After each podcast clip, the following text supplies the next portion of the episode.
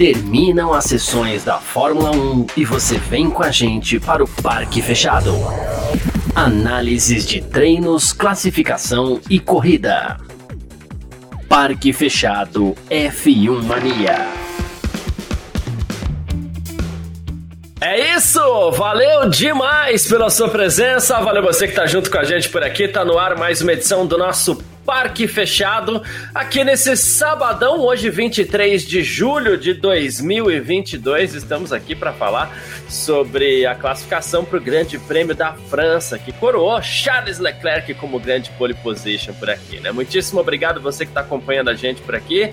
Aqui na né, Filmania é assim que funciona, né? Termina as sessões da Fórmula 1, você vem com a gente pro Parque Fechado para a gente debater tudo aquilo que aconteceu, tá? Hoje na Twitch da F1 Mania, twitch.tv barra F1 Mania, também no Facebook da F1 Mania, facebook.com barra site F1 Mania, e claro, no Terra TV, estamos na home do terra.com.br com a nossa edição de hoje do Parque Fechado, tá ok? Bom, Vamos lá, vamos falar de resultado aqui, claro, não pode ser diferente, né, pro, da classificação para o Grande Prêmio da França. Tivemos Ferrari na ponta, Charles Leclerc marcou 1:30.872 com auxílio aí do seu companheiro de equipe Carlos Sainz. Daqui a pouco a gente explica tudo direitinho, foi legal. Também Max Verstappen da Red Bull foi o segundo colocado. É, ele ficou três décimos atrás do Leclerc aí. Sérgio Pérez foi o terceiro com 1:33.35, quatro décimos atrás da pole position um décimo e meio, mais ou menos, ali atrás do seu companheiro de equipe, Max Verstappen. Tá na quarta posição, ficou o britânico Lewis Hamilton, da Mercedes. Ele já ficou também ali a menos de um segundo da pole. Lando Norris, da McLaren, foi o quinto colocado, com George Russell, da Mercedes, o sexto, Fernando Alonso, da Alpine, o sétimo, Yuki Tsunoda, da AlphaTauri, o oitavo. Olha aí, a AlphaTauri se colocando é, entre as dez depois de um tempinho, né? Não foi o piloto da casa, não foi o Pierre Gasly, mas o Yuki Tsunoda tá lá. Nono, Carlos Sainz, da Ferrari, ele que vai largar lá atrás, tá? Importante a gente ressaltar essa questão aí né, ele acabou trocando motor e tudo mais, então vai largar lá atrás. E Kevin Magnussen, que também vai largar lá atrás, também trocou tudo que podia ali, foi o décimo colocado, né? Então a gente fica só aguardando ali o anúncio da FIA para quem vai ser o último, quem vai ser o penúltimo ali entre Sainz e Magnussen, mas as últimas posições vão ficar com os dois, tá? A gente fala mais aguardando assim o anúncio oficial. Décimo primeiro, e daqui para frente todo mundo ganha duas posições, tá? Então, décimo primeiro, por exemplo, Daniel Ricardo vai ser o nono colocado. Décimo segundo, Esteban Ocon, da Alpine. Décimo terceiro, Valtteri Bottas, da Alfa Romeo. Décimo quarto, Sebastian Vettel, da Aston Martin. Décimo quinto, Alexander Albon, da Williams. Décimo sexto, Pierre Gasly, da Alfa Tauri. Décimo sétimo, Lance Stroll, da Aston Martin. Guan Yu Zhou, da Alfa Romeo, foi o 18º colocado, 19º Mick Schumacher, que também se envolveu num um daqueles dias de da gente ficar reclamando de limites de pista, né? A vítima hoje foi o Mick Schumacher, a gente vai falar disso daqui a pouco também.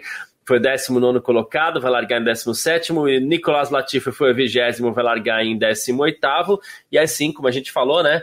Nono e décimo, Carlos Sainz e Kevin Magnussen vão ficar com as duas últimas posições, tá ok? Bom, aguardando o ok do Vitor Berto, tá tudo ok? Então vamos nessa. Uma ótima tarde para você, Vitor Berto. Obrigado pela sua presença aqui no nosso parque fechado desse sabadão. Pole position forte ali do Charles Leclerc, bom ritmo da Ferrari e aparentemente a gente pode retomar nossa brincadeira aqui, né? Que é a, a questão do roteiro, né? O roteiro está escrito: Leclerc na pole. Vai ter é, chegada, vai ter pressão de Verstappen amanhã, Vitor? Boa tarde. Boa tarde, Garcia. Boa tarde, todo mundo está acompanhando a gente pelo, pela Twitch, é, pelo Facebook, pelo Terra TV. Cara, ou enfim, né? Também para quem está ouvindo a gente pelo podcast. É, cara, é, putz, parece aquelas coisas que a gente viu mais no começo da temporada, né? É, a gente até achou que nas últimas etapas isso ia se repetir, o Verstappen não ganhou, né? Muito pelo contrário, até ele foi ultrapassado em pista, né? Pela primeira vez, né? O Leclerc passou ele em pista. É... Para o GP da França, tudo indica que o que vai acontecer é aquele roteirinho, como você bem falou, de Leclerc é mais rápido no qualify, Red Bull muito superior na corrida, Verstappen chega, passa e aí acabou. Mas Não sei, não sei, assim, ao mesmo tempo que, que esse parece o roteiro, e até foi assim que os números de ontem nos, nos treinos livres mostraram, a gente já viu em outras etapas do ano, né, mais recentes, isso também acontecer, de, de parecer a Red Bull ter o melhor carro para a corrida, e a Ferrari é, vir para vencer, né? A gente teve situações em que a Ferrari não foi dominante e acabou vencendo, né? Agora mais recentemente. É, e teve outras situações em que é, a Ferrari acabou vencendo por uma maneira de maneira meio circunstancial. Teve aquele dia em que o, o, o Verstappen vinha para vencer, acabou dando uma exagerada numa zebra, estourou o assoalho e aí, enfim, é, acabou perdendo a corrida, por assim dizer, né? Ele ainda permaneceu disputando uh, ali uns pontinhos, mas assim, né? Disputando para não passar vergonha. Né, ele até terminou na última volta brigando com o Mick Schumacher. Uh, não sei, assim, eu, eu, eu tenho um pouco de receio em cravar que vai ser o roteiro que a gente viu já esse ano. É, eu acho que a Ferrari conseguiu melhorar muito e eu tô com uma leve sensação que a Red Bull deu um passo para trás. Não só a Ferrari deu um passo para frente, mas como para mim a Red Bull também deu um passo para trás, porque a Red Bull parece estar sofrendo em algumas situações. Não só que ela agora me parece um pouco mais lenta que a Ferrari, mas ela parece sofrer em determinadas circunstâncias e até chega a ser ameaçada em alguns momentos por outras equipes, né? Então, é, o GP da França, o circuito de Paul Ricard não parece ser muito para Mercedes, né? Pelo que a gente viu nos treinos todos, ou hoje mesmo ficando meio segundo, o Hamilton ficando meio segundo atrás do Pérez, mas em outras pistas a gente já viu a Mercedes chegar um pouquinho mais perto e vai saber o que pode acontecer amanhã. Às vezes, é, num stint mais longo, a Mercedes tem um pouquinho mais de. É, essas situação de economia de pneu, porque parece que a Red Bull agora está gastando muito, e é muito louco, né? Porque o Verstappen era o cara que normalmente gastava pouco pneu, conseguia levar mais para frente e tal, manter tudo muito bem controlado, sem falando pelo rádio que os pneus estão todos ótimos, e a gente viu aí nas duas últimas etapas ele sofrendo já muito mais com isso. Então, eu vou ficar meio em cima do muro por enquanto. Eu vou deixar para quando eu tiver que dar o meu palpite do vencedor me comprometer. Agora eu estou um pouco na dúvida assim se a gente vai ver o roteiro de Ferrari dominante no Qualify e Red Bull dominante na corrida. Está, está no mudo, Garcia. Perdão. Os elementos que eu teria para trazer aqui seriam basicamente esses, né? A gente teve uma, uma Red Bull que, como você bem citou, dá indícios de que ela pode ter dado um passo atrás nessa questão. Às vezes a atualização de um carro, ela pode tornar o carro mais rápido, mais equilibrado, mas isso pode acabar tendo algum tipo de efeito nos pneus, né? Tipo, você cobre o rosto aqui quando tá com frio, aí a, a coberta vem e descobre os pés, né? O cobertor. Então, assim, pode ter acontecido alguma coisa assim com a Ferrari, mas é, os elementos que eu gostaria de trazer e eu até tracei, é, tracei, essa linha do tempo com a Nath ontem aqui, por exemplo, pegando GP de Miami, que era uma corrida que estava muito quente, a gente saiu da corrida falando que, poxa, eu acho que quando parece que quando tiver quente, quando tiver calor, a Red Bull vai se dar bem. E para esse final de semana a gente está com calor absurdo. É, até fazendo um levantamento de temperaturas absolutas aqui, não é a corrida mais quente da temporada. Né? Essa foi o, o Grande Prêmio da Espanha, estava muito calor lá também. Né? E aí a gente viu que no calor a Ferrari teve lá os seus problemas. Claro, na Espanha o abandono do Leclerc foi mais por causa do motor, mas os carros já estavam começando a perder desempenho também. Né? A gente já estava esperando, ah, em que momento o Verstappen vai chegar para fazer a ultrapassagem. Acabou não acontecendo porque o Leclerc abandonou por causa de motor. Mas tem o calor também, que é um fator que, que, que que pode acabar é, tendo algum tipo de efeito isso, porque ali é diretamente no desgaste da borracha e como cada equipe vai lidar com isso também, né, Vitor? A, a, minha sensação, a minha sensação é, eu apertei o botão, na verdade, tá, apertei o botão errado. É, a minha sensação aqui é sobre, tipo, eu acho que a Ferrari, ela me parece ter encontrado um carro melhor nesse atual momento. Eu acho que o calor pelo calor, é, em relação aos pneus, não desfavorece a Ferrari. Eu acho que a grande dúvida do calor para a Ferrari é o motor aguentar. Então eu acho que é aí que pode acontecer alguma coisa, é aí que pode, uh, enfim, acontecer algo que mexa no roteiro de fato da corrida amanhã. Né?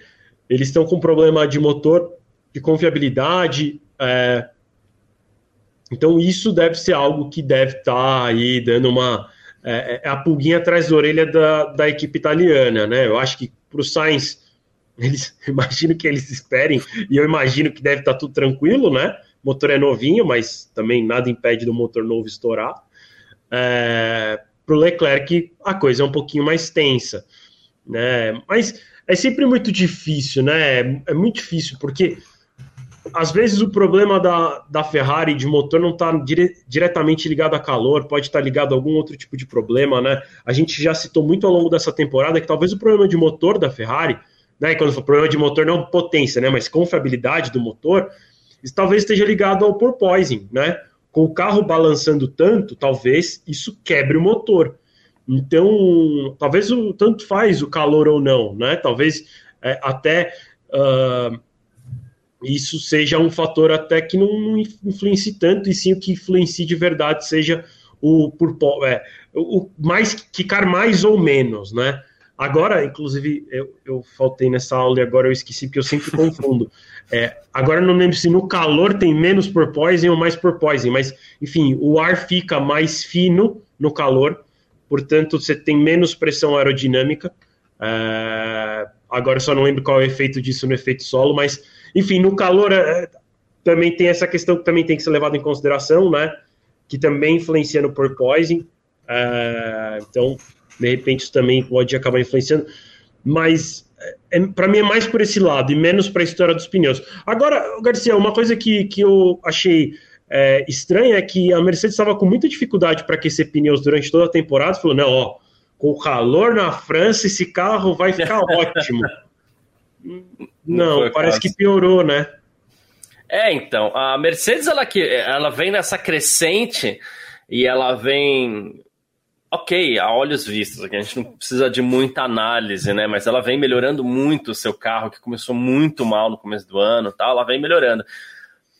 Mas ela freou um pouquinho essa escala. Ela tá ali agora, claro, na casa do, de menos de um segundo para o mais rápido, no caso, hoje a Ferrari, né? mas parece que aquela escala ali já está entrando talvez num platô da Mercedes, né? Uh, não sei se é o limite do desenvolvimento. Essa semana a gente teve o Toto Wolff dizendo que não vai abandonar o W13, não vai abandonar o conceito do W13, vai atualizar esse carro até onde ele puder, até onde o dinheiro der também, agora com teto orçamentário, alguns chefes de equipe estão falando, estão usando esse termo, né? Até onde tiver dinheiro a gente atualiza, né? E é o que a Mercedes prometeu fazer, porque a gente chegou a cogitar em algum momento que ela pudesse abandonar o conceito desse carro, né? Uh, é algo de talvez buscar alguma vitória esse ano, é, mas assim, claro, não vai chegar na, na Red Bull e na Ferrari para disputar o título, mas agora começa a ter aquele ajuste fino. Melhorou, ganhou, sei lá, um segundo quase. É fácil ganhar um, dois, três segundos para eles, mas aqueles décimos é, é difícil. É então... É igual quando a gente vai brincar lá de kart na Granja Viana, né? Você tá virando um e dois, aí os caras estão virando 58. Aí você anda, anda, anda, você chega num segundo, fala, não, ganhei dois segundos. Aí você anda, anda, anda, anda, anda 59 falou, ganhei mais um segundo. Aí agora para chegar no 58, é, então. não chega de jeito nenhum. Então é, é, é, meio que por aí. Eu acho que tem uma outra questão também, é. Ao mesmo tempo que a gente falou, ah, GP da França talvez seja ótimo, né? Tanto se falou em Hamilton vencer, enfim, também não dá para cravar que ele não vai vencer, porque a corrida é só amanhã. É, mas também não é uma pista muito com cara de Mercedes, né? Tem uma reta muito longa, é, tem curvas de alta, então também não é uma pista que o carro da Mercedes vai andar bem. Mesmo no ano passado não seria uma pista maravilhosa para a Mercedes, tanto que eles perderam, né? O Verstappen passou o Bottas e o Hamilton na pista no ano passado. Então, é, talvez também essa, essa piorada que eu falei que eles deram, talvez esteja mais ligado à pista do que o carro em si. Mas uma coisa que eu percebi hoje, eu até comentei com vocês é, no nosso grupo, foi que o carro do Hamilton estava pegando muito no chão hoje. Tinha curvas que ia, com, ia arrastando do começo ao fim, né? O barulho da, da madeira raspando no chão.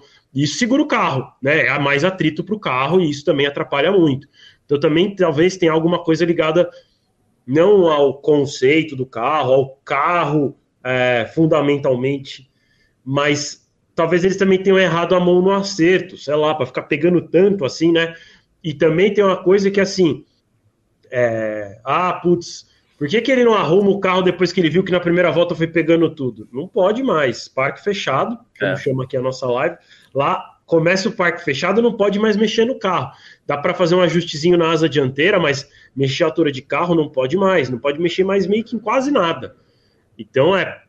Imagina que estava tudo bem no, no, no, TL3, foi pro Qualify, o carro inteiro pegando no chão, e falaram pelo rádio, então, ó, tá pegando Ops. no chão, precisa subir. Não pode. Tem que ir assim até amanhã, o final da corrida.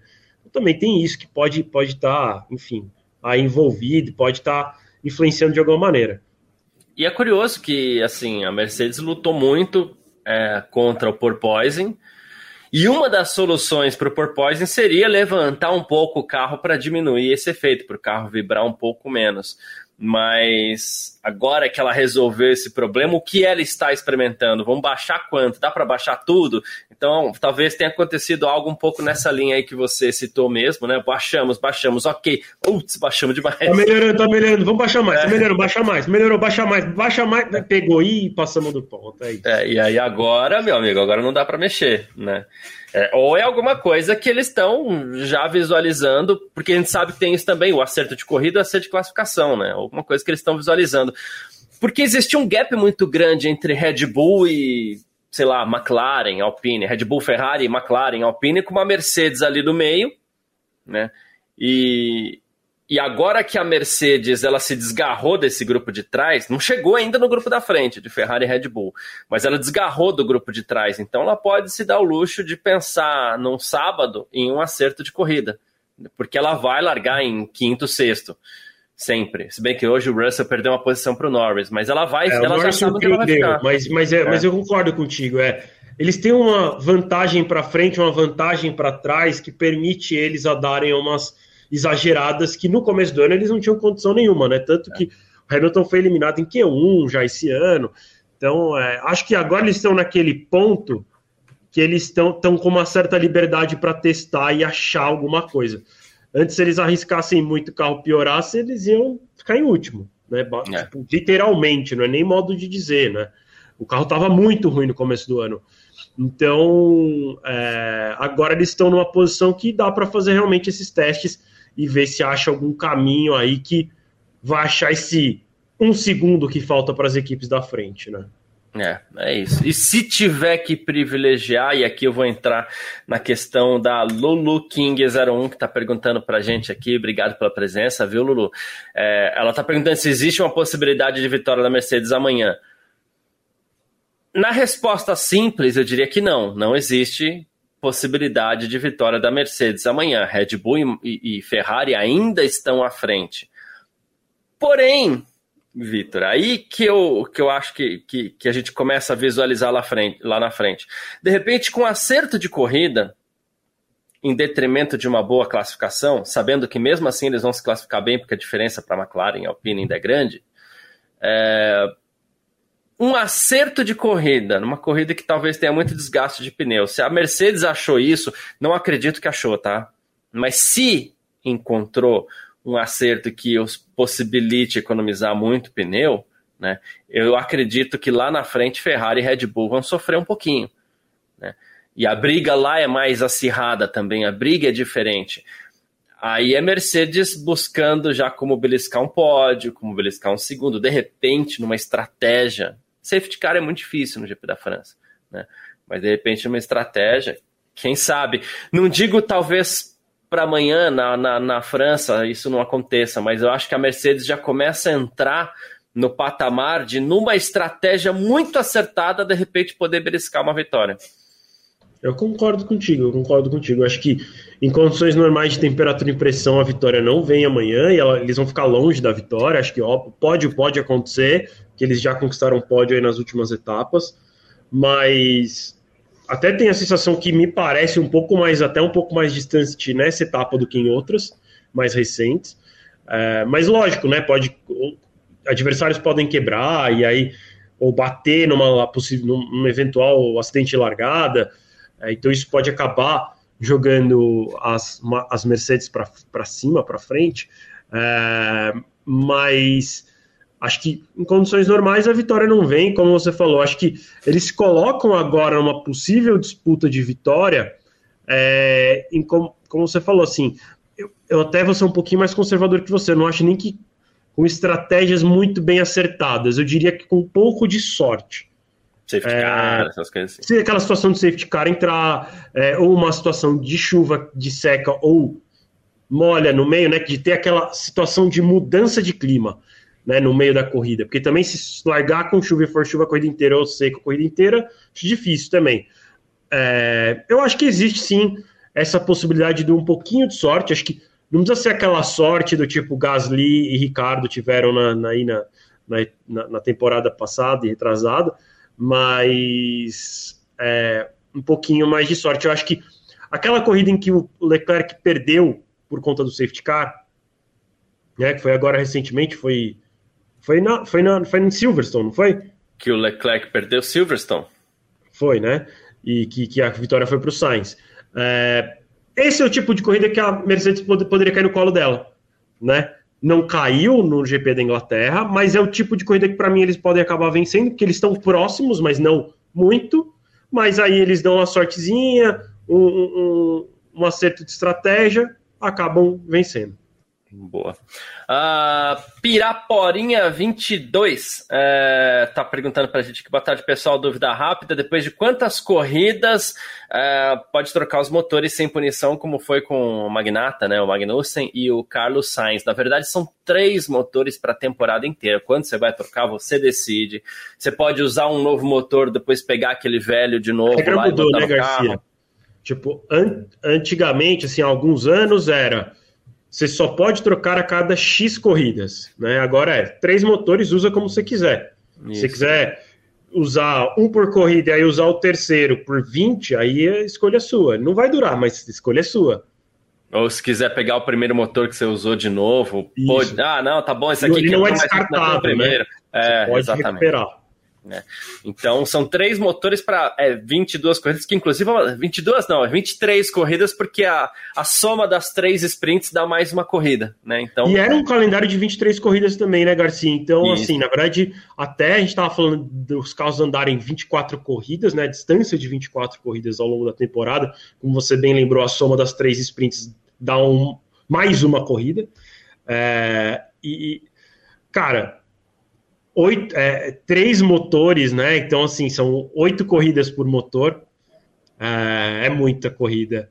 É, é muito louco porque aumentou muito o número de corridas e o número de motores até diminuiu, né? E no passado recente eram quatro, então é, vai, ficando, vai ficando difícil. Como eu falei, acho que foi na live, na live do GP da Áustria, que para mim essa regra tinha que cair né? Não deveria ter mais limite de motores. Eles têm. Essa regra veio principalmente para limitar os gastos das equipes. Então, putz, tinha equipe rica que fazia dois motores por corrida e as pobres tinham que fazer o motor durar várias, né? Então, para tentar dar uma igualada, a Fórmula 1 foi lá, colocou essa regra para fazer com que as equipes grandes também sofressem com problema de motor. A questão é que hoje a gente tem o teto orçamentário, então, para mim deveria ser tem o teto orçamentário. Se você quer correr com um ou 35 motores, você não estourando o orçamento da equipe na temporada, é uma escolha sua. Você investe mais em motor, mas aí não faz menos evolução aerodinâmica, viaja com menos gente para as corridas. Enfim, você decide como vai gastar o dinheiro. É. Ah, é, e é curioso que a gente, no passado olha, nem tão distante assim, né? Como você citou, você falou de eram quatro motores para 18 corridas. Então, assim, é quatro corridas e meia por motor, né? E hoje a gente está é, quase 24 corridas para três motores, são quase oito corridas por motor. Então, é, assim, e tanto que você vê que todo mundo é punido. Eu acho que a falha da regra ela fica muito evidente quando você vê que toda temporada praticamente todos os pilotos são punidos. Né? É, então, assim. A regra deveria ser para punir um ou outro que é exagerado, isso, né? No fim, eles punem todo mundo. Então, no Exatamente. fim, as equipes também acabam construindo quatro, cinco motores, seis motores do mesmo jeito A única diferença é que eles vão ser punidos, mas o gasto acaba acontecendo também. É, o ano passado a gente teve uma disputa espetacular de título ali entre o Verstappen e o Hamilton, e a, da metade para o fim da temporada a gente começou a fazer conta aqui, né? Não, mas olha, o, o Hamilton poderia trocar agora, então marcar a troca do Verstappen marcar a troca, gente. Olha o, até o absurdo que a gente foi, né? Tentando fazer a, a, a estratégia em cima da punição que a gente sabia que viria para um dos dois, e a gente ficou ainda na dúvida. É que o Verstappen ainda conseguiu fazer oito corridas com seu motor até o final, mas foi para o risco, porque esses motores em geral, é, e acho que o motor do Verstappen foi o único ano passado que conseguiu aguentar oito corridas. Né? E, ou seja, não tem como você você forçar, não tem para quê, né? Talvez você forçar tanto assim. Né? O Fazandes, inclusive, está fazendo um comentário aqui sobre o teto de gastos. Ele falou que o teto de gastos da Fórmula 1 ainda é muito alto para as demais equipes, aquelas que não são de fábrica, né? Eu vejo que aqui mais verdade, ou menos. É, elas então... já, todas elas já estão bem próximas ao teto, porque o teto na verdade é, é bem baixo. Isso. É assim, as, as equipes grandes diminuíram muito o gasto, porque é, tem equipe, sei lá, uma Mercedes da vida está gastando metade do que gastava até antes de ter o teto. É, é, inclusive, eu acho que, que vale uma coisa... conseguiram impor uma dificuldade para as equipes grandes que iam ter que trabalhar com menos dinheiro, né? Sim, sim, não. E, e, e, Garcia, também vale lembrar que duas coisas em relação à regra, que o desenvolvimento de motores não está dentro dessa regra. Então, porque senão Mercedes, Ferrari e Alpine seriam prejudicadas, porque elas, além de terem equipes, elas, elas são montadoras do motor que eles vendem ou cedem para outras equipes. E os salários dos altos executivos e dos pilotos também não está dentro do teto. Então, o salário dos mecânicos que trocam pneu, que fazem um ajuste simples no carro, né? O cara que normalmente enfia a mão na massa, ou os caras que estão lá atrás da garagem, que a gente nem vê que está mexendo nos computadores, os salários deles não estão dentro, ou a galera que está na fábrica, tal, não está dentro. O salário normalmente da galera que está no pit wall, dos chefes de equipe e dos pilotos, aí está tá fora do teto. Então também tem isso, né? Ah, mas aí a Mercedes gasta 50 milhões de salário do Hamilton. Isso não é descontado do teto. E aí, como a Mercedes tem mais dinheiro, ela acaba tendo a possibilidade de contratar o Hamilton, enquanto uma equipe pequena acaba não tendo, né? Inclusive as equipes pequenas correm com pilotos pagantes. E é por conta desses pilotos pagantes que também as equipes conseguiram uh, se aproximar do teto, as equipes menores. E também tem um outro fator super importante que é a, a nova geração de fãs que foi trazida pelo Netflix, né? A Fórmula 1 se popularizou nos últimos dois anos de uma maneira muito grande, muito grande mesmo. Eu acho que talvez aqui no Brasil até a popularidade da Fórmula 1 caiu um pouco, porque afinal não temos pilotos brasileiros e o brasileiro é um povo que gosta de ver seus atletas se dando bem, então isso prejudica a popularidade da Fórmula, popularidade da Fórmula 1 no Brasil. Tem outro fator que é passar na Band, a Band é menor do que a TV Globo, independente de qualquer é, opinião, é, a Band tem menos antenas no Brasil do que a Globo, então tem lugares do Brasil em que a Band não pega. E a Band não transmite a Fórmula 1 para quem tem parabólica, também tem isso, a Globo transmitia. Então você limita também a quantidade de gente que pode assistir a, a, a Fórmula 1 na TV. Mas no mundo, eu, eu, me arrisco em dizer que nunca a popularidade da, Fórmula, popularidade da Fórmula 1 foi tão alta por conta do que o Netflix conseguiu trazer, né? Ele trouxe muita gente que não olhava para o esporte, só que aí a Netflix foi lá, fez uma série que é um documentário, mas ela é meio dramática, né? E até aí, exagera às vezes. Até exagera. Essa última temporada é bem exagerada. É. É... E aí trouxe um público novo. E aí esse público novo assistindo a Fórmula 1 e comentando sobre a Fórmula 1 fez com que novos patrocinadores entrassem na categoria. Sim, a, a Fórmula 1, enquanto categoria, nunca teve tantos patrocinadores como tem hoje. Né? Eles têm muitos patrocinadores e as equipes também, todas elas estão com muitos patrocinadores. Dá para dá dizer assim que basicamente uma equipe que tem pouco patrocinador é a Haas. Porque até a Williams está com vários patrocinadores. É. Então, é, isso ajudou também essas equipes a entrarem mais próximas do teto. As coisas ainda não estão equilibradas, mas eu acho que o teto orçamentário vai sim ajudar é, as equipes, enfim, a ficarem mais equilibradas. Eu acho que a Fórmula 1 talvez no futuro teste algumas coisas do tipo, é, que é uma coisa que eles já fazem para túnel de vento, é, a, sua, a su, sua quantidade de horas de túnel de vento é inversamente proporcional à sua posição no campeonato. Então, a Ferrari, a Red Bull hoje é que menos pode usar é, túnel de vento, enquanto, é, sei lá, não sei quem que está em último, deve ser a Williams, ah, eu Williams. É, a Williams é a que mais pode usar túnel de vento. Talvez em algum momento a Fórmula 1 teste isso com orçamento. Então, quem vai ter menos orçamento no ano seguinte é quem terminou em primeiro no ano.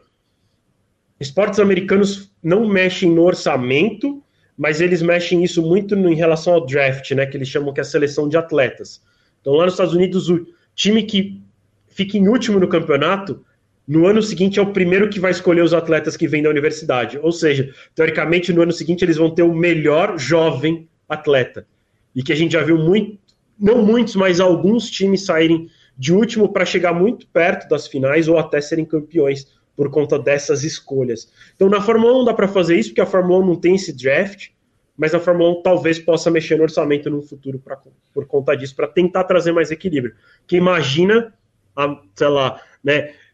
Seria muito justificável a Mercedes estar tendo o ano que ela está tendo esse ano se essa regra existisse no ano passado, né? Foi campeã e aí o carro vai tão mal esse ano, aí você podia falar, ah, sim, foi mal porque no ano passado eles, eles foram campeões, então você limita tanto que você acaba jogando ele para o meio do pelotão. É, onde talvez as menores ainda sejam prejudicadas, talvez, é, e há uma polêmica em cima disso, exatamente o que você falou, né? O, o, salário dos pilotos ainda é uma, uma polêmica, e dos executivos, porque a Mercedes ela pode bancar um James Ellison, a, a, a Red Bull ela pode bancar um Adrian Newey ali, que são, são profissionais muito caros, e que talvez a, a Haas, que acho que hoje é a equipe mais pobre do grid, talvez, é, ela não possa bancar um Adrian Newey de jeito nenhum. Se conseguirem colocar tudo isso nesse bolo, aí talvez equilibre um pouco mais, mas é, eu não acredito é, que, que provavelmente aconteceria. É, eu também acho que não, mas assim, provavelmente aconteceria é o Adrian Newey continue, continuaria na Red Bull. Só que a Red Bull teria que gastar menos com outras coisas. Exato. E aí isso pode gerar um equilíbrio. É, mas eu concordo com você, eu acho pouco provável, porque aí há um lobby muito grande das montadoras para não deixar nem o salário, nem, nem, os, nem o salário dos pilotos, nem o salário dos executivos entrarem na conta. É, é isso. E o piloto é aquela história. Ele, talvez eles já nem ganhem tanto diretamente com a equipe, mas o que eles têm de patrocinador acaba pagando a própria conta deles ali. Né? Ainda a Lulu King aqui, ó, é, que é já, já entrando, voltando na verdade para a questão do campeonato, tipo, da França e tudo mais, com essa recuperação da Ferrari, será que existe a possibilidade do campeonato de pilotos ficar emocionante igual o ano passado? Mas é, depende. Acredito, ainda depende de alguns sentido, azares, né? talvez, né? Dependeria de alguns azares da Red Bull também para equilibrar um pouco as coisas, que hoje ela esticou um pouco, né? É, mas o que eu quis dizer é assim, né? É emocionante que sentido? Porque ano passado acho que tinha um, um, um, tempero a mais, que foi a rivalidade entre o Hamilton e o Verstappen em suas torcidas. É, o que não me parece repetir, né? Com o Verstappen e Leclerc. É impossível de acontecer? Impossível não é. Mas se a gente só estiver falando de emocionante do ponto de vista de a gente ficar na dúvida de quem vai ser campeão no final, eu acho que sim, existe a possibilidade, sim. É, eu até hoje, olhando por hoje, pode ser que eu mude de opinião amanhã, mas até hoje eu estou com a sensação que isso vai acontecer. Eu acho que o Leclerc vai continuar tirando pontos, porque acho que a Ferrari conseguiu achar um bom caminho, ou, como eu falei também no início da live, tem uma leve sensação que a Red Bull deu um passo para trás, porque dá para ver que o Pérez está sofrendo mais, e eles sofreram mais com pneus nas últimas etapas, então é bom a gente ficar de olho, porque é, pode ser que realmente a Ferrari hoje seja o melhor carro, né? A gente já teve aquele momento, melhor Ferrari, melhor Red Bull, melhor Ferrari, hoje pare, me parece ser melhor a Ferrari. É, amanhã, inclusive, a gente vai ter uma grande resposta, e não digo é, assim, a gente está entrando na segunda metade da temporada, antes das férias, porque as férias começam só semana que vem, no final da semana que vem, né? Mas a gente está entrando na segunda metade da temporada com essa dúvida. Amanhã a gente vai ver isso, porque o, o problema da Ferrari me parecia a gestão de pneus, única exclusivamente. Claro, confiabilidade, mas isso a Red Bull já passou por isso.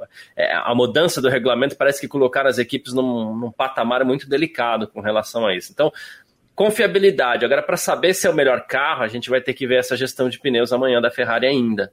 Né? E se a Ferrari ganhar com Leclerc amanhã, aí a gente começa a entrar naquele, naquele naquela distância de uma vitória entre Verstappen e Leclerc, porque são 32 pontos hoje separando os dois. Vamos ignorar a melhor volta, que a melhor volta às vezes deixa meio, a gente meio confuso na hora de fazer a conta de pontos, né? Mas se o Leclerc ganhar amanhã com o Verstappen em segundo, e a gente tem que pensar sempre é, assim, se a gente está falando uma disputa de título, é, aí eles entram no, no, na distância de uma vitória, aí tudo pode acontecer. Um abandono pode empatar o campeonato de novo, né? Sem dúvida, sem dúvida. É, eu, como eu falei, eu acho que a gente tende, tende sim a ter um, um bom, um bom, uma boa segunda metade de campeonato, e eu acho que a gente também viu do Leclerc aí na, na, nas últimas etapas ele sendo um pouquinho mais agressivo, que também ajuda ele na disputa, né? Não dá para ser passivo e esperar que vá ter uma possibilidade de vencer, já que a distância, a, a, a vantagem da Ferrari não é enorme, a ponto de ser dominante, né? E aí, se você precisa disputar posição diretamente com o Verstappen, você precisa ser agressivo, senão ele vai te engolir porque ele é agressivo. Então, se você não devolver na mesma moeda, como foi o Hamilton no ano passado, vai ser só Verstappen, né? Então, o Leclerc mostrou aí na última etapa que ele pode ser agressivo e, e eu acho que se ele mantiver esse nível, ele tem, tem boas chances de brigar pelo campeonato. Não sei se vencer, vencer é muito difícil de dizer, a gente ainda está bem longe, né? A gente ainda está na metade do campeonato, só, só foram metade das corridas. Então é difícil de dizer, mas vamos ver, vamos ver o que acontece. Como você falou, amanhã acho que a gente deve ter uma boa resposta também. Eu acho que, puta, se mais uma vez amanhã o Verstappen passa e abre, de novo eu volto a falar, é, vai ficar difícil mesmo. Né? Como eu falei, minha opinião hoje é que a Ferrari me parece um pouco na frente, amanhã eu posso mudar de ideia. É, é. E ah, assim que é bom, inclusive, né? Essa diferença. Exato, é exato. Se, fosse, se a gente passou tantos anos sendo um resultado tão óbvio que até isso também contribuiu negativamente para a popularidade da Fórmula 1. Então, agora que a gente fica nessa dúvida, corrida a corrida, quem que vai vencer, quem vai ser campeão, é maravilhoso. É, o ano passado a gente viu um pouco disso, e recentemente a gente até cobrou forte o Leclerc aqui, algumas pessoas nem gostaram, tal, e tá tudo certo, tá tudo bem, que o caminho é esse mesmo, mas assim, e a gente falou exatamente disso. Faltava essa combatividade para o Leclerc. Né? Na Áustria ele mostrou isso. Claro, tinha mais carro, tinha mais condições para fazer isso, mas foi lá e mostrou. Quando precisa, tem que mostrar. E a gente viu até um pouco isso do Hamilton no começo da temporada passada, que o Hamilton, ah, eu tenho mais a perder, acho que nem esperava que o Verstappen fosse segurar essa vantagem por ano inteiro, porque a gente vivia sob essa sombra, né? Daqui a pouco a Mercedes acerta o carro e dispara na frente, não foi o que aconteceu, ainda bem, a gente viu uma disputa bonita. Então pode ser que aconteça alguma coisa, alguma coisa parecida esse ano e que o, Verst e que o Leclerc também é, acorde como parece ter acordado para essa disputa que tende a ser muito bacana, né? Sem dúvida. Uh, mais uma aqui, Vitor, que, que eu queria trazer rapidinho, né? A gente teve muito equilíbrio entre o, o, o Leclerc, embora a gente esteja falando isso, melhor carro, tudo mais, a gente teve um equilíbrio forte aqui, mas a gente teve uma presença do Sainz, né? Com o fator vácuo ali também, ele foi um fator decisivo para que o Leclerc conseguisse essa pole, né? Ok, tô fora, é, troquei tudo, vou largar amanhã em último, penúltimo, a gente tá aguardando ainda o resultado oficial da FIA, o grid oficial, né? Mas, ah, vou largar em último, mas ok, vou disputar o Q2, vou disputar o Q3 e vou dar vácuo para o Leclerc sim, né? Sim, sim, eu acho que a Ferrari fez muito bem hoje, usou todas as cartas que ela tinha, é, realmente não faria diferença nenhuma para o Sainz o que acontecesse nesse Q3, então ele fez, fez bem, ele fez bem dar o vácuo para o Leclerc e jogar o Leclerc para pole position. Eu sinceramente acho que ele foi definitivo na primeira tentativa, né, que a diferença ficou só em 8, 8 milésimos entre o Leclerc e o Verstappen. Na segunda, a minha sensação é que o, o Leclerc seria pole de qualquer maneira, né? Ele ficou só aí com uns pouquinho, em torno de três décimos de vantagem. O Verstappen não. Ele até melhorou sua própria volta, mas foi só sete centésimos, foi muito pouquinho, acho que foram 72 milésimos, se eu não me engano. É, então, tipo, não.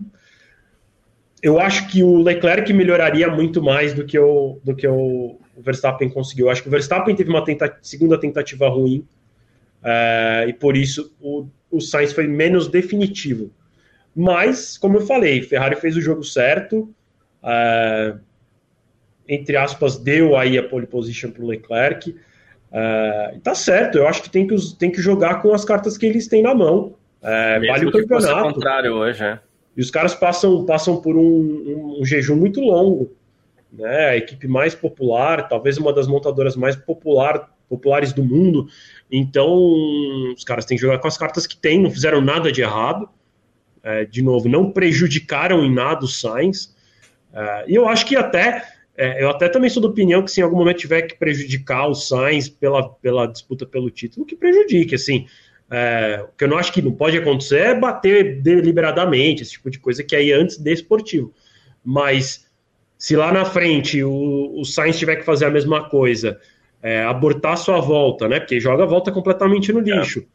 Para repetir isso e dar uma pole position para o Leclerc, cara, é uma pena para o Sainz, mas é isso. A Ferrari quer ser campeã. Quer, ela diz que quer ser campeã como equipe mas sei lá, minha sensação é que a gente já discutiu sobre isso também no ano passado, mas no fim a gente nunca lembra quais foram as equipes campeãs ano a ano, mas os pilotos a gente nunca esquece. Então acho que na boa vale muito mais para a Ferrari ser campeã com Leclerc do que ser campeã de construtores. Não...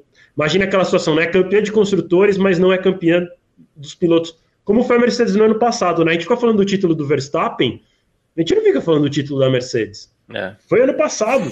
Então, é, a Ferrari tem que fazer, tem que voltar a fazer história e tem que fazer história com o piloto, que é isso que traz popularidade, traz visibilidade e tudo mais. É. O que não significa, é, pelo menos não oficialmente, que a Ferrari já tenha escolhido Leclerc, embora acredito que vá ser ele o escolhido. Né? É, até difícil. porque, teoricamente, ele vai abrir muita vantagem amanhã, né? Isso, isso. Então vai ficar até bem complicado para o Sainz tal, mas acredito que, mesmo que seja o Leclerc o escolhido, se amanhã ou depois aí o Leclerc for largar em último, a Ferrari vai precisar desses pontos, nem que seja para tirar esses pontos do Verstappen. Aí é Leclerc dando vácuo para Sainz também. Né? Uh, então, tudo ok. Ferrari foi bem, ousou dentro do, do, tudo dentro dos conformes, coisa que a gente nem vê a Ferrari fazendo tanto assim, né? Mas, e a gente sempre cobra isso da Ferrari.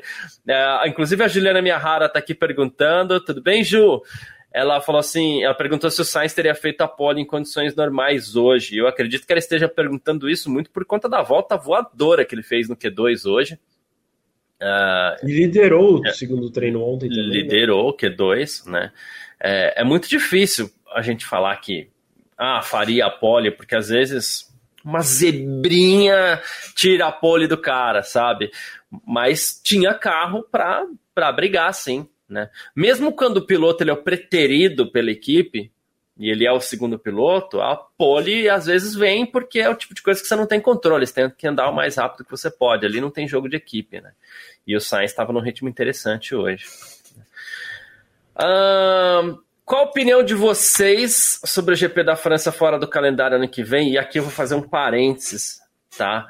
Não há uma informação oficial sobre a França fora do calendário, né?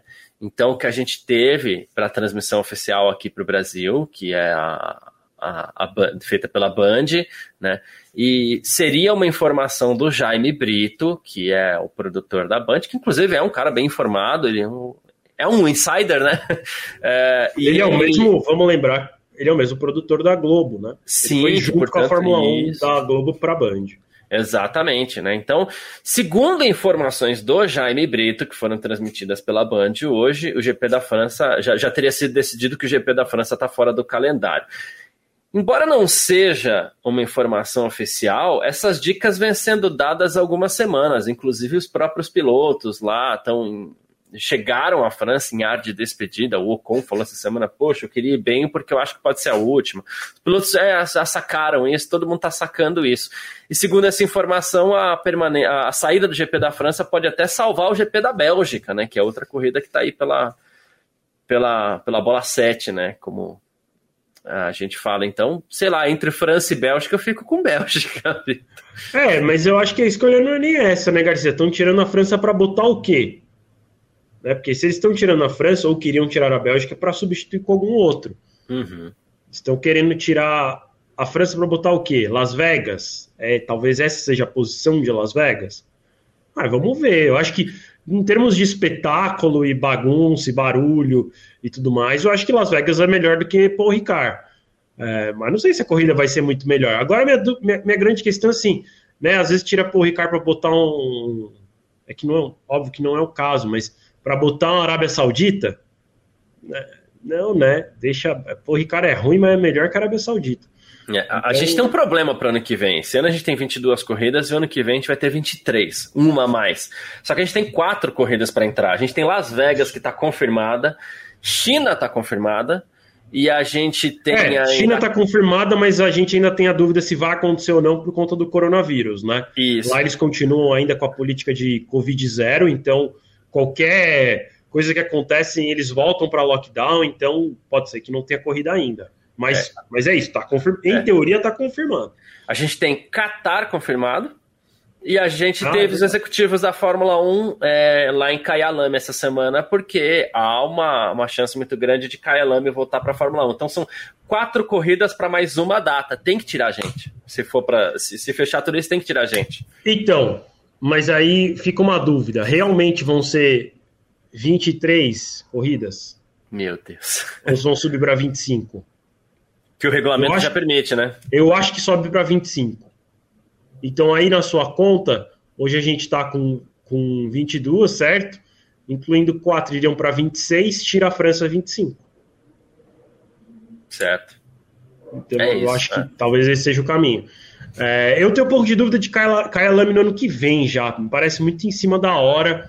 É um circuito que eu confesso que eu não, não sei em qual condições ele se encontra. Não, não, não estou querendo levantar nenhuma lebre, tipo, não, está ruim. Não, eu não sei, eu não sei mesmo, ignorância minha, não sei. São boas, mas, mas necessita alguma intervenção. É, e a gente não está falando de Emirados Árabes que faz aqueles milagres em três meses, né? Então, não sei, assim, não sei se dá tempo. Imagina que se fosse aqui no Brasil, não daria tempo. Ah, agora vai ter né, uma corrida no Rio de Janeiro, né? Que aquela história que rolou recentemente. É, nem se fosse em três anos sairia o autódromo. Então, é, não sei se dá tempo lá na, na África do Sul para já entrar no calendário do ano que vem. Eu acho que a gente vai ver sim uma corrida na África do Sul, mas não sei se em 2023, talvez 2024, mas sei lá, a Fórmula 1 ultimamente anda tão maluca que é possível. É, esse, esse é o meu grande receio, né? Mas é, temos, só para complementar a título de informação, tá? O que a gente tem, corrida que estava sob risco, a Espanha assinou, vai estar ano que vem. Mônaco ainda não assinou, acho muito difícil que tirem Mônaco da Fórmula 1, mas ainda não assinou. A gente tem Bélgica, que ainda não assinou, está sob risco. E essa semana também saiu informação que os organizadores do Grande Prêmio da Holanda estão com dificuldades para organizar a corrida do ano que vem também. Né? O Garcia, então... acho que desses casos todos que você falou, é, a gente sabe que grana é um fator super decisivo. Se a gente for olhar, olhar só para grana, o lugar que mais sofre é Mônaco. Eles vão falar, nossa, mas é Mônaco, uhum. lugar dos ricos, né? Imagina. É, é Os ricos não estão nem aí, né? é, é, exatamente. Na verdade, é o Automóvel Club lá de Mônaco paga para organizar e tem um fator que incomoda muito a, a Fórmula 1 em Mônaco, que é tudo é gerenciado pelo Automó o Automóvel Clube de Mônaco e não pela Fórmula 1. Então, é, por exemplo, coisas bobas. As placas de pista são comercializadas pela, por Mônaco e não pela Fórmula 1. Então a Fórmula 1 deixa de ganhar esse dinheiro.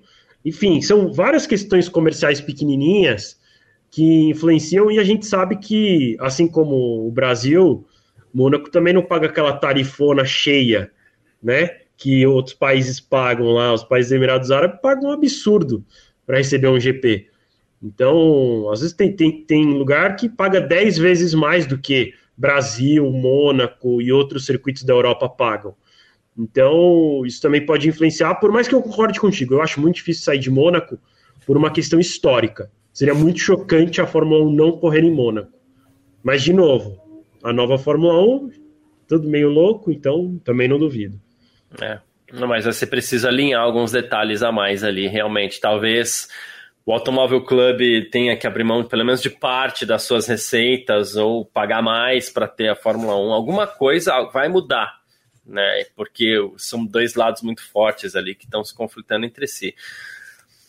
Bélgica a gente não sabe exatamente, a situação é complicada também. Eles já acredito... saíram do calendário uma vez por falta Isso. de dinheiro, né? Então. Mas acredito que seja uma situação parecida com a do Brasil, assim, olha, a gente não quer, então se tiver um troquinho aí, a gente faz, né? Libera um. É, porque os é. pilotos querem muito correr lá, né? Então, é. em Mônaco já os, muitos pilotos abriram mão, né? Porque realmente não é a corrida mais legal do mundo, do ponto de vista esportivo, né? É clássica, é um lugar icônico, né? Mônaco, acho que se não corresse na Fórmula 1, ninguém saberia o que é Mônaco, né? E é uma coisa muito louca porque todo mundo sabe o que é Mônaco. Né? Então, de fato, é um, um caso muito assim realmente a Fórmula 1 é também uma plataforma para cidades serem conhecidas, né? Então, é, tem esse lado. Mas Spa é difícil, os pilotos iam reclamar muito de sair de lá, né? É. E Zandvoort, que é um lugar que também ninguém ia reclamar muito, porque, né? Mas, a não ser o Verstappen, talvez, mas os organizadores, eles querem ajuda da prefeitura da cidade, né, do governo local ali, para organizar a corrida, Pode ser um pouco de lobby também, né? Você joga a informação a público para ver se aparece gente para falar assim: não, beleza, vamos fazer uma mobilização aqui e a gente dá uma grana. Mas oficialmente os organizadores é, disseram essa semana que eles estão com dificuldades para organizar a corrida desse, do ano que vem. Desse ano tá tudo ok, mas para o ano que vem a, a coisa está um pouquinho difícil. E nesse aperto de datas aí, se, a, se os caras chegarem e falarem assim: ah, a gente queria quebrar o contrato, falamos, tá bom, quebra, né? Vai embora, né? Porque precisa encaixar outras corridas e embora acredite que a Fórmula 1 não teria pudor para aumentar o calendário para 25 corridas, né? Isso também não significa que a Fórmula 1 queira agora aumentar para 25 corridas, porque também vai ter reclamação. Acho que ela prefere ir fazendo de uma em uma, assim, discretamente. ah, bom, chegamos naquele momento. Quem tiver com a gente aqui pode participar também. A gente quer a opinião de todo mundo né? Mas chegamos naquele momento, Victor, a gente faz a nossa apostinha para amanhã e eu quero saber de você o pódio para o Grande Prêmio da França desse domingo, Victor. Amanhã eu acho que vai dar Verstappen, Leclerc e Hamilton. Verstappen, Leclerc e Hamilton. Bacana. Acho eu, que... Acho que, eu acho que vai dar algum ruim com o Pérez. Não sei qual, não sei se vai quebrar, não sei se vai dar ruim na pistola lá no pit stop, mas eu acho que amanhã vai dar pódio para Mercedes. Eu acho que o, o Verstappen em algum momento passa o Leclerc, uh, e aí o Leclerc vai só torcer para o motor dele não estourar.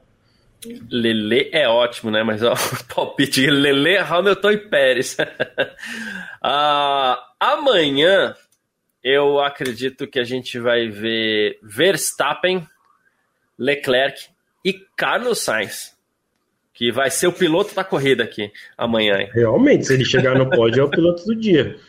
Vai, vai partir lá da, dos quintos dos infernos.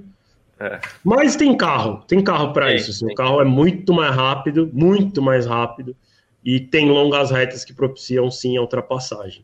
Possível é. não é, mas Só isso. fica a dica para ele pegar muito leve na primeira volta, porque ele já teve problemas com primeira volta esse é verdade. Ano, algumas vezes.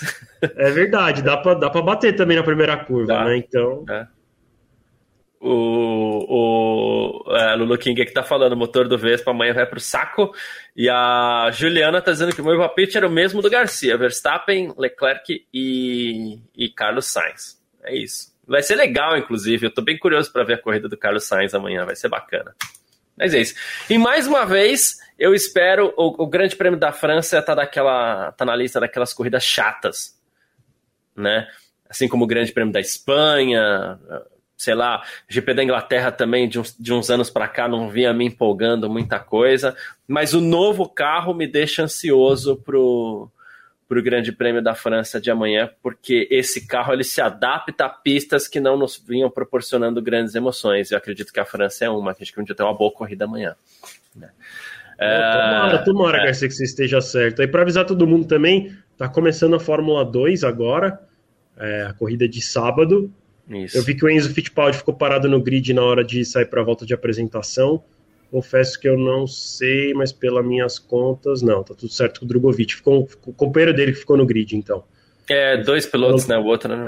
É, foi, foram três. Foi o Enzo, um piloto da Trident, agora não lembro quem foi, acho que o Vechor, e o companheiro do Drogovic, que eu não lembro o nome.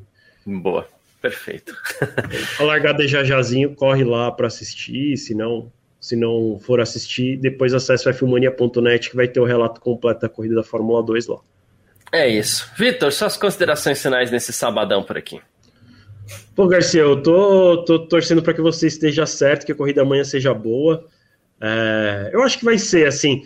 Eu acho que tem, tem o Carlos Sainz largando lá do fundo, o Magnussen também tá rápido. Eu acho que ele, e ele é um piloto meio agressivão, então tem, tem chance dele também escalar um pouco o pelotão amanhã. É, e tem o Verstappen largando atrás do Leclerc, que também, é, vendo pelos treinos livres, me parece que ele tem chances de, de brigar pela vitória, né? E a gente vê disputa na pista, ou enfim, talvez seja nos boxes também, ultrapassagem, algum tipo de undercut. É, eu, acho que, eu acho que vai ser sim boa a corrida amanhã. Então estou ansioso para essa corrida. É, convido todo mundo a acessar o www.f1mania.net para acompanhar aí o tempo real da corrida amanhã, mas não precisa esperar até amanhã para acessar, não. Acessa lá agora, tá, já tem declaração dos pilotos é, do, em relação ao grid de hoje, galeria de fotos, vídeos, podcasts, tudo você encontra lá no fmania.net. Beleza? É Valeu, Garcia. Obrigado a todo mundo que acompanha a gente no Terra TV, na Twitch, mais uma vez. Twitch aí parece que o pessoal tá dando uma engajada, talvez a Twitch fique agora é. nas nossas transmissões, né, nas nossas lives. É isso. É isso, obrigadão aí todo mundo.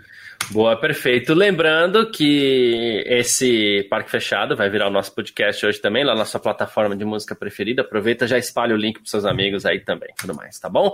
A gente se fala amanhã, depois do Grande Prêmio da França, ali por volta do meio-dia, se não tiver atraso, bandeira vermelha. A última vez que eu falei que não ia ter foi no Grande Prêmio da Inglaterra, bandeira vermelha deu quase uma hora, então não vou falar nada. Se não tiver atraso no Grande Prêmio da França amanhã, a gente tá aqui por volta de meio-dia, tá certo? Grande abraço, bom sábado, tamo junto.